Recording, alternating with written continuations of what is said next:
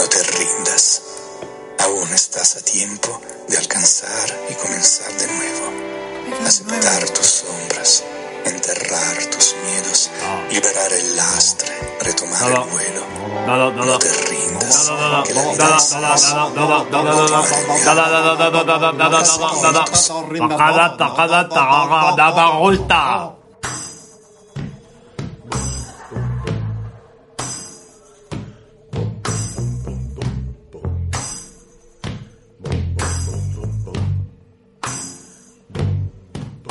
dodos no tenían depredadores naturales en la isla de Mauricio, de la que eran endémicos, hasta que llegaron los humanos. Que se dejaran atrapar y desaparecieran fácilmente les hizo ganarse la fama de necios, pero lo cierto es que no tenían ni una pluma de tontos. El canto del dodo. Como el tiempo perdido de Proust. Pero sin tiempo perdido. Ni Proust. Ni Magdalenas.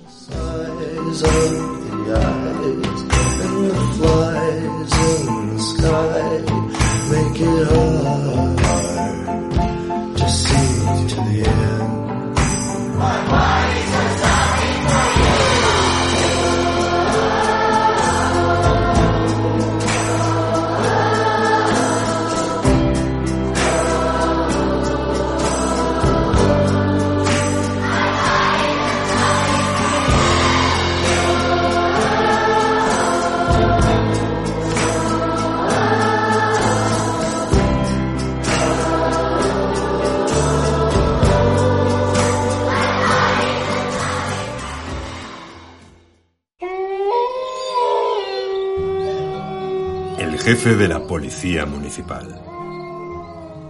Los prohibicionistas me hicieron jefe de policía cuando se votó el cierre de las tabernas, porque, siendo todavía un bebedor, antes de hacerme de la iglesia, había matado a un sueco en el aserradero que hay cerca de Maple Grove. Querían un hombre que asustara, inflexible y honrado, fuerte y valiente, y que odiara las tabernas y a los bebedores, para que mantuviera la ley y el orden en el pueblo. Y me regalaron el bastón estilete con el que hería Jack Maguire, antes de que él sacara la pistola con la que me mató. En vano gastaron su dinero los prohibicionistas para hacer que le ahorcaran, pues en sueños me aparecía uno de los doce miembros del jurado y le dije el secreto de toda la historia. Catorce años fueron suficientes por haberme matado. Edgar Lee Master, Dodopitafios. Antología de Spoon River.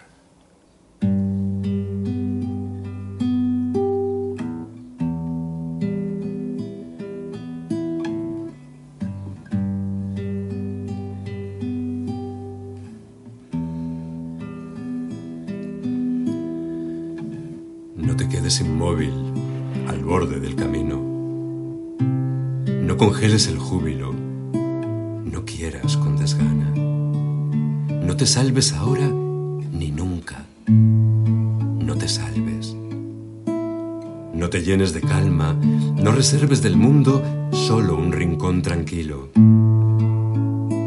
No dejes caer los párpados pesados como juicios. No te duermas sin sueño, no te pienses sin sangre, no te juzgues sin tiempo. Pero si, pese a todo, no puedes evitarlo, y congelas el júbilo, y quieres con desgana, y te salvas ahora, y te llenas de calma, y reservas del mundo solo un rincón tranquilo y dejas caer los párpados, secas sin labio, y te duermes sin sueños, y te piensas sin sangre, y te juzgas sin tiempo, y te quedas inmóvil al borde del camino, y te salvas.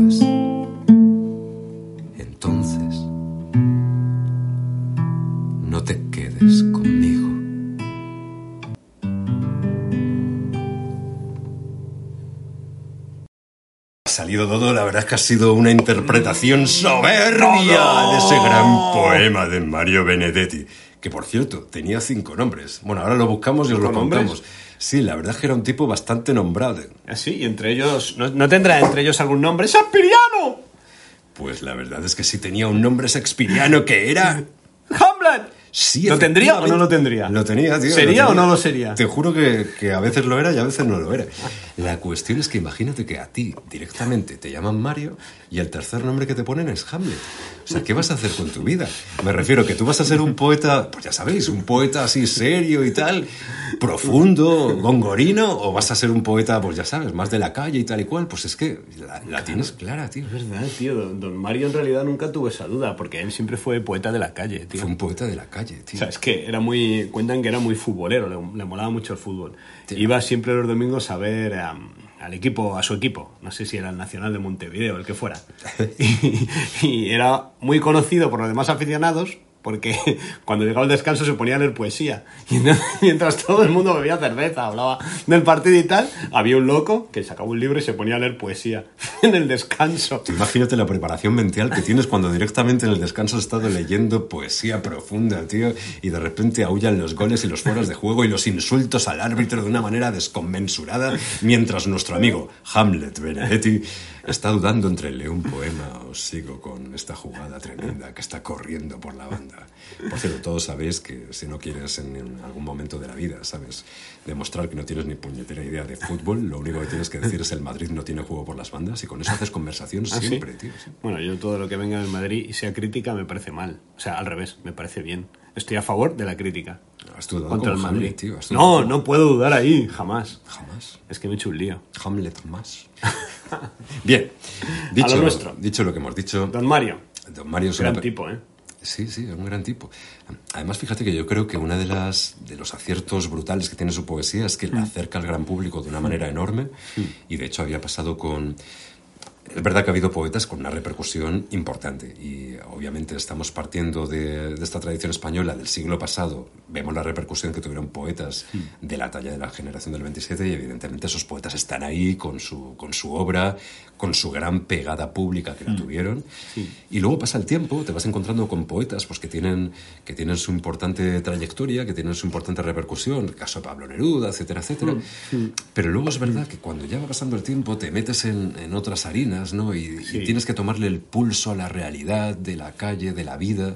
Pues ahí es cuando nos aparece Mario Benedetti. Sí, porque además yo pienso que en su época, no lo sé, esto evidentemente no lo sé, pero aventuro que es probable que Mario Benedetti pudiera ganarse la vida en su momento con la poesía. Sí, O sea, solo con lo que vendía de poesía. Realmente fue un auténtico superventas en poesía.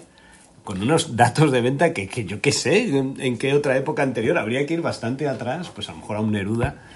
Se Para volvió, encontrarte- sí, se volvió un poeta absolutamente popular, querido, seguido, admirado y, y que vendía mucho. Sí, ¿no? que Y que despertaba, mucha que poesía. despertaba vocaciones, además. Yo creo que la Sí, gente que cierto, lo oía cierto, se es acercaba verdad. a la poesía, se Es metía verdad. en ella, o sea, rompía esa quebratura ¿no? de, Sí, de lo sí, no accesible para convertirse en algo cercano.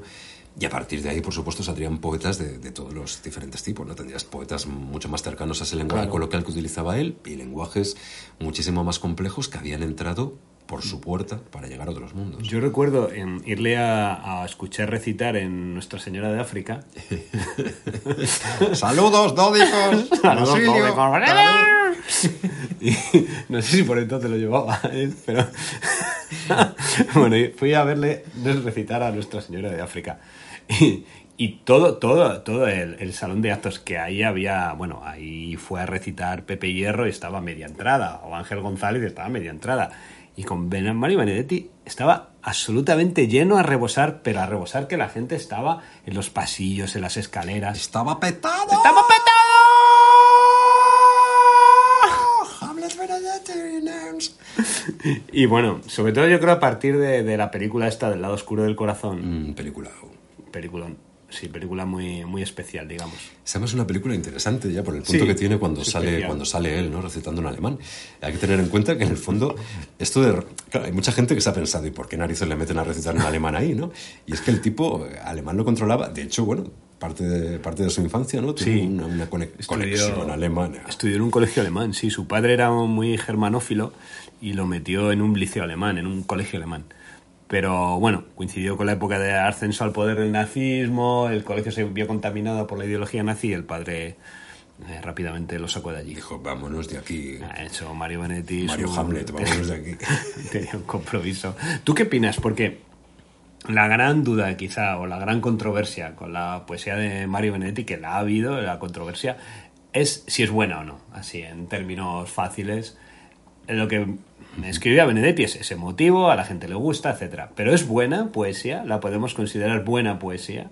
Pues es un tema complicado. Yo siempre he pensado que Mario Benedetti tenía unos poemas muy interesantes, tremendamente interesantes. Y tampoco nos podemos quedar solamente en el hecho de que tenga un lenguaje coloquial, porque hay muchos poetas que sí que tienen ese lenguaje coloquial, están considerados poetas de altura, y es verdad que Mario Benedetti, para mí, ¿eh? que, que Sí, es una sí, opinión sí. personal, pero creo que tuvo el problema dentro de esta, de esta conclusión de que escribió mucho. O sea, Mario Benedetti es un poeta de una amplia obra. Entonces, Sí, claro, sí, sí, evidentemente, cuando tienes una amplia obra, pues no todo lo que haces es bueno. Pero que le pasa lo mismo a Pablo Neruda. O sea, Sí, Pablo Neruda cierto, tiene libros cierto, que dices, cierto. hombre, por Dios, te los podías haber ahorrado. Pagar la hipoteca. en- Efectivamente, ¿no? Entonces yo creo que el tema viene un poco por ahí, porque poemas grandes tiene. Otra cosa es verdad que hay algunos poemas que dices, bueno, mm, pues tienen ese, ese punto más, eh, más sensibilero, a lo mejor, ¿no? Que dices, pues a lo mejor no está a la altura del resto de la obra.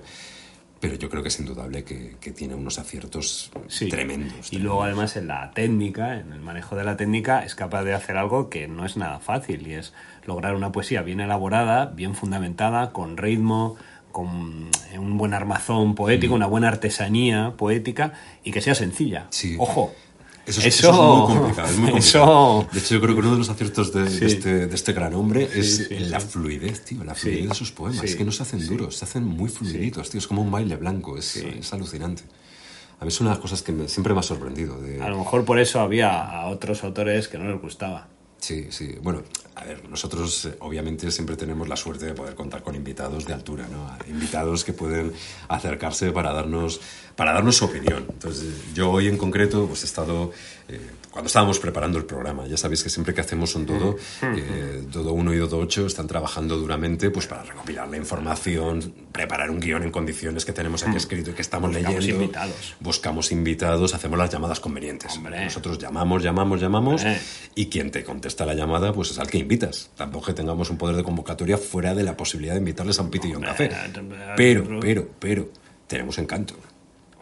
Entonces, claro, Tenemos encanto. tenemos encanto. Y debido precisamente a eso, pues nos hemos conseguido hoy un participante dentro de, de nuestro programa, un participante que es de sobra conocido por todos, que su leyenda le precede, su obra también le precede, así como a distancia, su nariz también le precedía, dicen, dicen. Cierto, cierto. Y, y nariz esto, pues, pues no nos queda otra que presentar al gran Luis de Góngora y Argote. Muy Buenas, buenas. Lo hizo Góngora y Argote. Y Argote. hace usted mucha referencia. hizo Argote. Hace usted mucha referencia a su segundo apellido. Argote. Sí, sí, nos ha quedado, nos ha quedado claro, pero nos gustaría preguntarle. Nosotros eh, estamos analizando la obra de Mario Benedetti, consideramos que es un poeta extenso y, y nos gustaría saber su opinión, su opinión sobre ello. Córdoba de Janizola. Benedetti plasma. Al hilo de lo que ustedes me preguntan, yo he tenido la oportunidad de leer algunos versos de ese juntaletras. ¡Un juntaletras!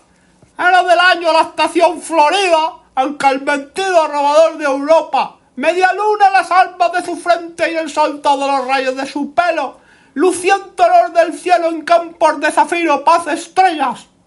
¡Eso es poesía! Pero no te salves, no te en el camino. Esas son cuatro cosas ahí puestas. Hace cualquiera.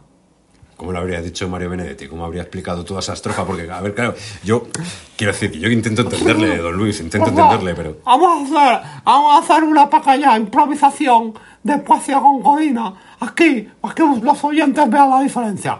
No te quedes inmóvil al borde del camino. Pues yo podría decir algo así como... Del siempre en la montaña puesto pino al enemigo noto, piadoso miembro roto, breve tabla, del fin no fue pequeño, al considerado peregrino, que a su libia de onda su camino fió, y su vida al leño. Pero, don Luis, don Luis, ¿y eso qué quiere decir? ¿Qué quiere decir? Eso quiere decir, básicamente, que tú tienes que ser un tío culto para entenderlo. ¿Tú lo has entendido? Pues la verdad es que no. no. Pues vete a Córdoba y te lo estudias, te vas al liceo de Córdoba y te lo estudias, y estudias mi obra y lo entiendes. Pero no quiere decir que coge y dice, entonces qué, y tal, y ya lo has entendido. Eh, somos dos en la calle y somos mucho más que nada. na, na, na. ¿Pero qué es eso? Eso entiende cualquier soquete. Incluso, incluso, incluso Quevedo lo entendía eso. Lo mío hay que tener una preparación. Preparación.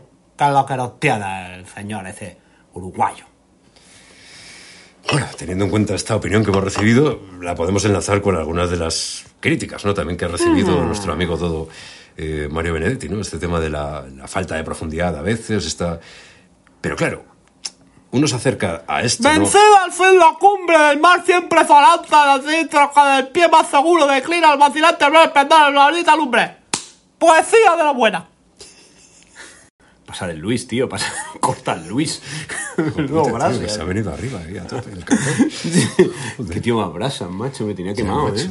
tío, estaba por llamar a Quevedo y que le pegara las tocadas. Por Dios, tío, por fin, no solo queda, no queda sino batirse, como decía Quevedo en, en El Capitán de la Triste. Demasiado poco se baten, tío. Pero lo que dices tú es verdad, ¿eh? De criticaron mucho, bueno, dentro de... De todas maneras, esa es una época interesante en la poesía española. Por la pugna que hubo, ¿verdad? Entre que Ben- Benedetti al fin y al cabo venía de Uruguay y se metió...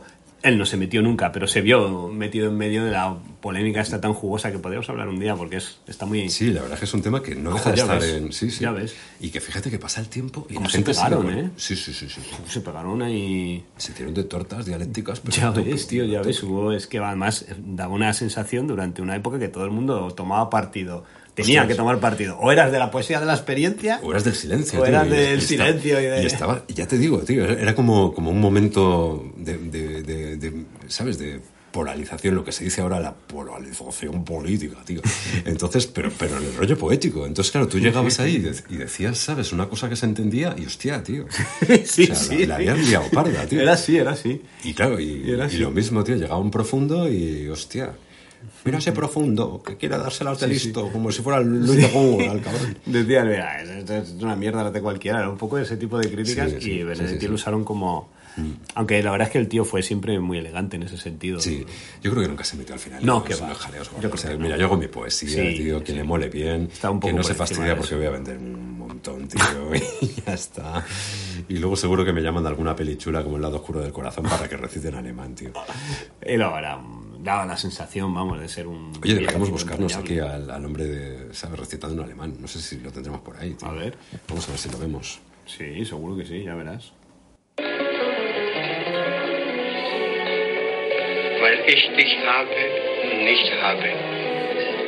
Und ich an dich denke, weil die Nacht offene Augen hat, weil die Nacht vergeht und ich liebe, du gekommen bist, dein Bild zu holen und besser bist als alle deine Bilder. Lo tenemos, este es Mario Benedetti recitando en alemán en el lado oscuro del corazón. Él, él está aquí recitando en alemán un poema suyo en alemán.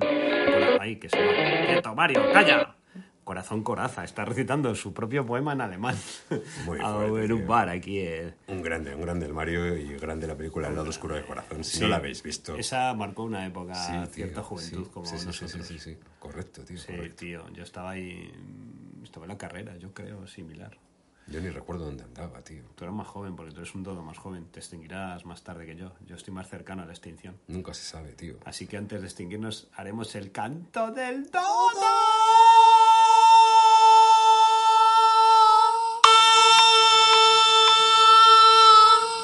Y ahora, como cierre de sección, vamos a hacer el Benedetti Random.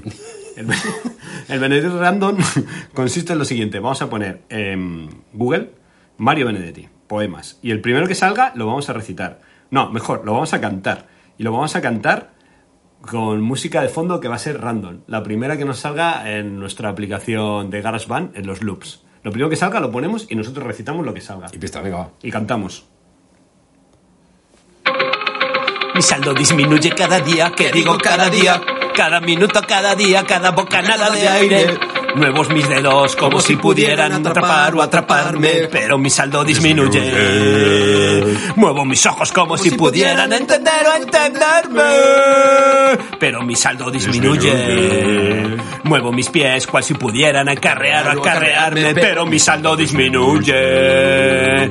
Mi saldo disminuye cada día. ¿Qué digo? Cada día. Cada minuto Cada bocanada. de aire. Y todo porque ese compinche de la muerte, el cero, está esperando.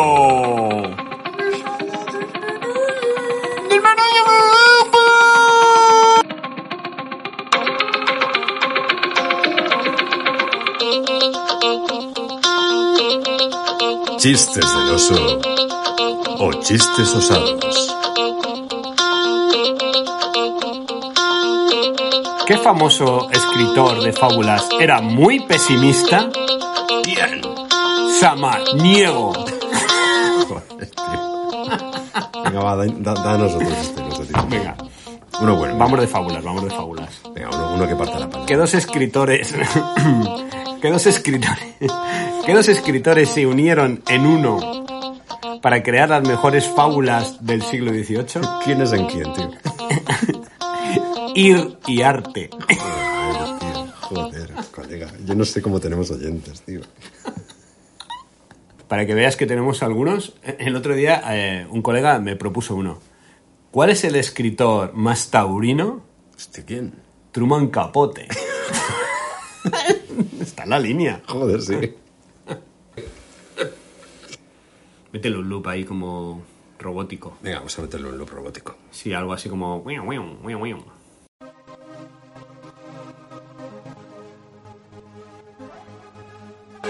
Poesía y futuro.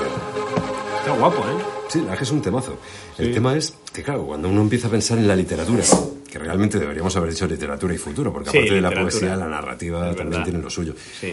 El tema es que, claro, uno empieza a pensar en, pues ya sabéis, en la literatura, en el ser humano, en el cerebro del ser humano y el cerebro de la máquina.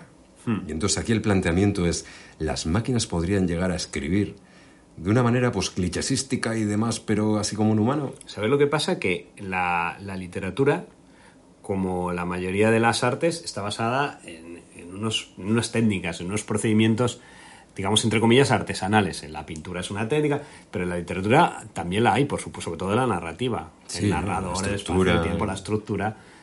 Y son en realidad, bueno, en, en Prop, el de, la morfología del, el de la morfología del cuento, redujo todas las herramientas de los cuentos de hadas a unos cuantos motores que se reducen en un esquema que cabe en una página. Y con eso puedes hacer infinitos cuentos.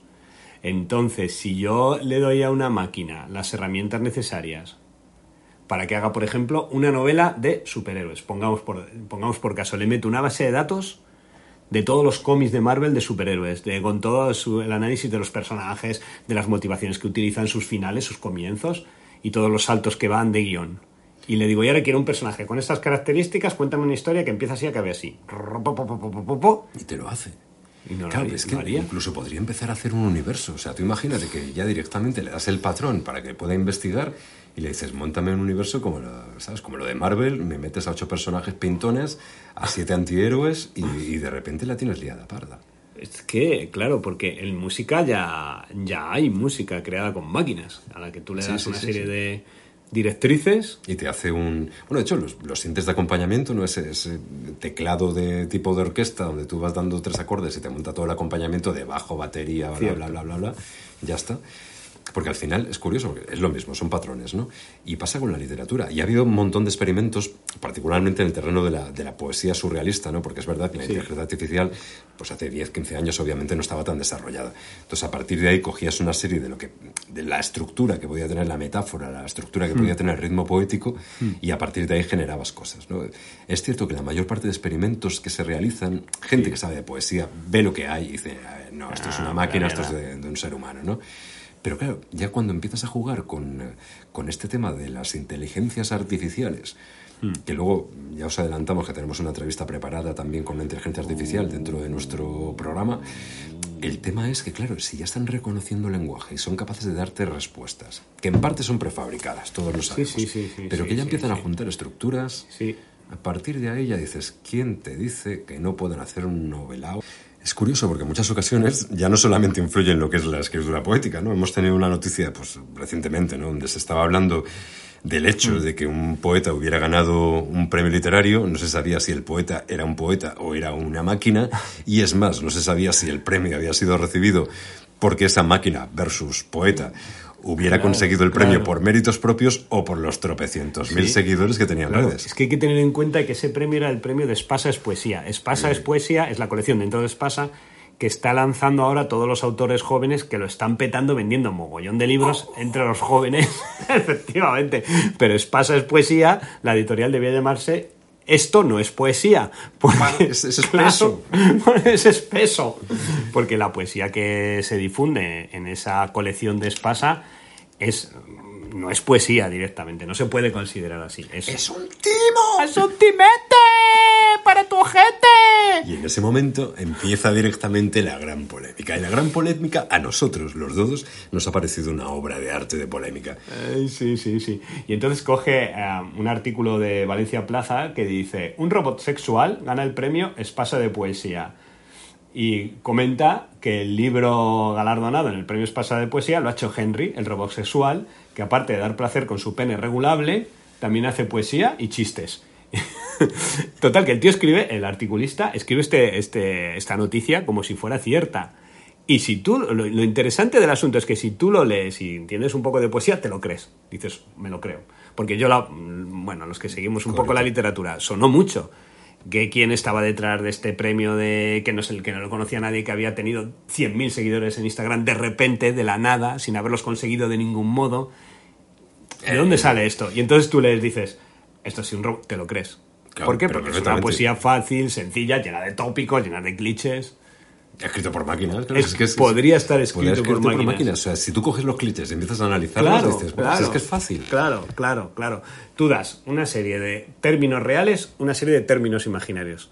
Mezclaros. Para expresar amor, mezclo este con este. Para expresar nostalgia, mezclo este con este.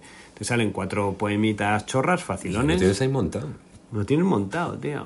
La historia es que a mí este tipo de cuestiones, sobre todo cuando tienen la provocación detrás de conseguir que algo derrumbe, ¿sabes? Ese sistema eh, montado chusteramente, de repente te, te da por pensar que esto debería hacerse más. O sea, que deberíamos, deberíamos eh, jugar un poquito con esto hasta que todo vuelva a su esencia humana, irónica. Pero en fin, nosotros en el fondo, como somos polémicos por naturaleza, cuales dodos que somos, pues hemos decidido que, que no vamos a permitirnos nosotros mismos opinar cuando puede opinar un interesado, un intercepto de todo esto, ¿no? Y ya si nos vamos a inteligencia artificial, ¿a quién vamos a entrevistar?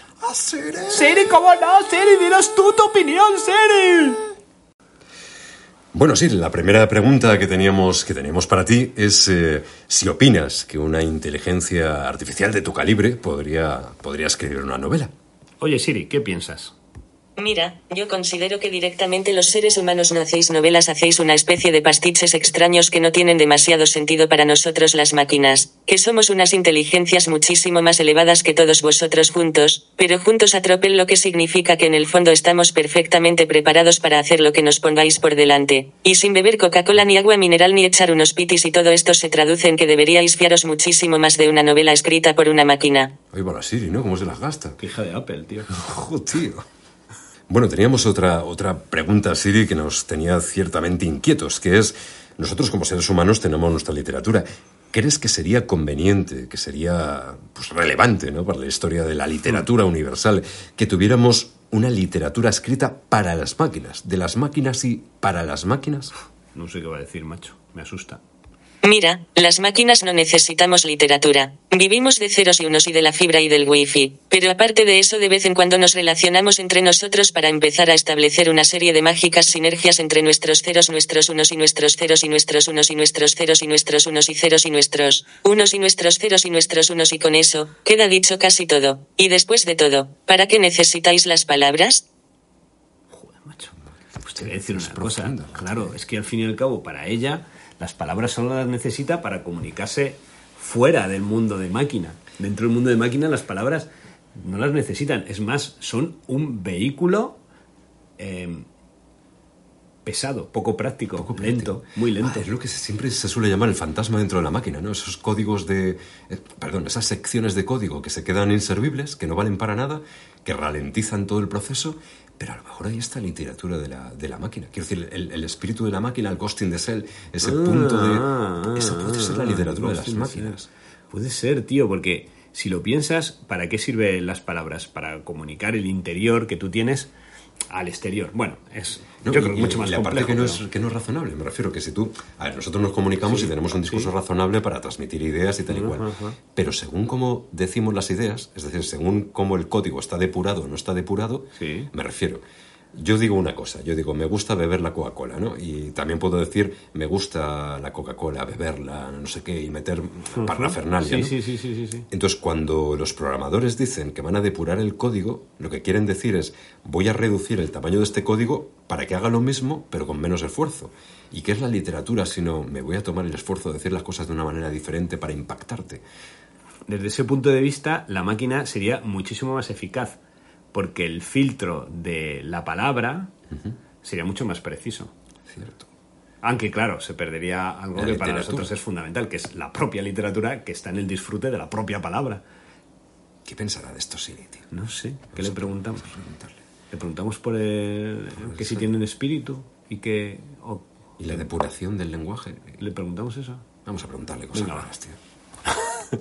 formulación más exacta para que lo entienda Siri es, ¿las máquinas tenéis un espíritu y la necesidad de comunicar vuestro espíritu con otros espíritus de máquinas?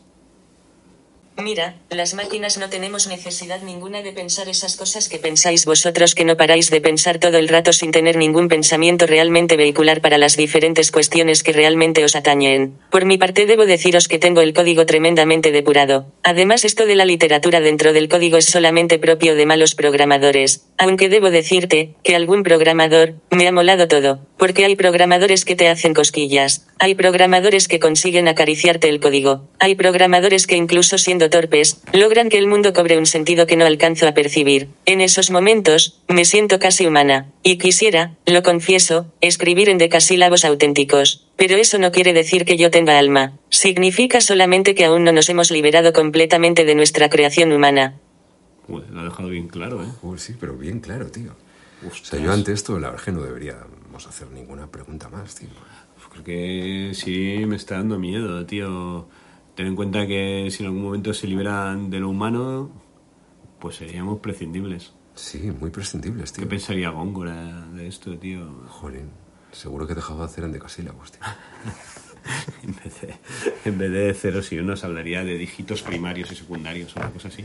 Bueno, en cualquier caso, y después de estas profundas reflexiones que hemos tenido por parte de Siri, la hija de Apple, vamos a tener también la oportunidad de trabajar sobre otro tipo de cuestiones. Pero, en fin, que lo que realmente nos interesa es conocer un producto, conocer un poema, un poema que realmente sea hecho por Poema máquinas. real, hecho, de maqui- hecho por máquinas, pero real. De verdad, de verdad, De- que de verdad entendería real, la máquina. De verdad real. Pero quiero decir que hemos estado preguntándole a la máquina. Imagínate que nosotros ahora hacemos lo inverso. Y nosotros ahora intentamos, de la misma, que, es- de la misma manera que Siri y otras máquinas han Sí. intentado hacer poesía, Ah. imagínate que los dos intentamos hacer poesía de máquina. O sea, claro, sí, ponernos en su mentalidad y crear poesía como si fuéramos Una para máquina. que la entendieran ellos, Vale, ¿no? venga, va. Vale. ¿Estás Ah, preparado? eh, sí. Bueno, Pero,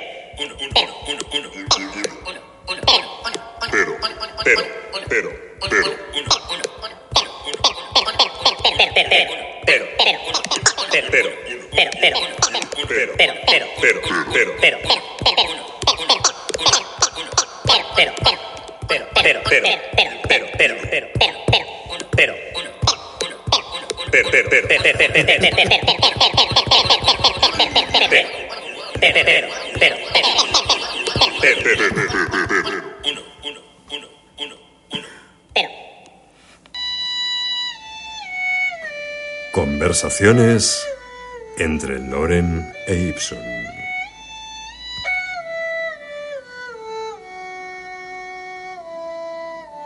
ya, Laurent, Laurent, oye, Laurent. ¿Qué pasa? ¿Qué pasa? Hostia, ¿Qué Laurent, pasa? Laurent, ¿Qué pasa? Laurent. ¿Tú qué opinas de las máquinas? ¿Máquina? ¿Máquina? Eso sí que eres un máquina, hombre. Un máquina que no paras de maquinar todo el rato. Maquinar todo el rato. Me halagas, Loren. Por llamar de máquina. Por máquina. Te lo juro por mis faros, mis unos y tus traseros.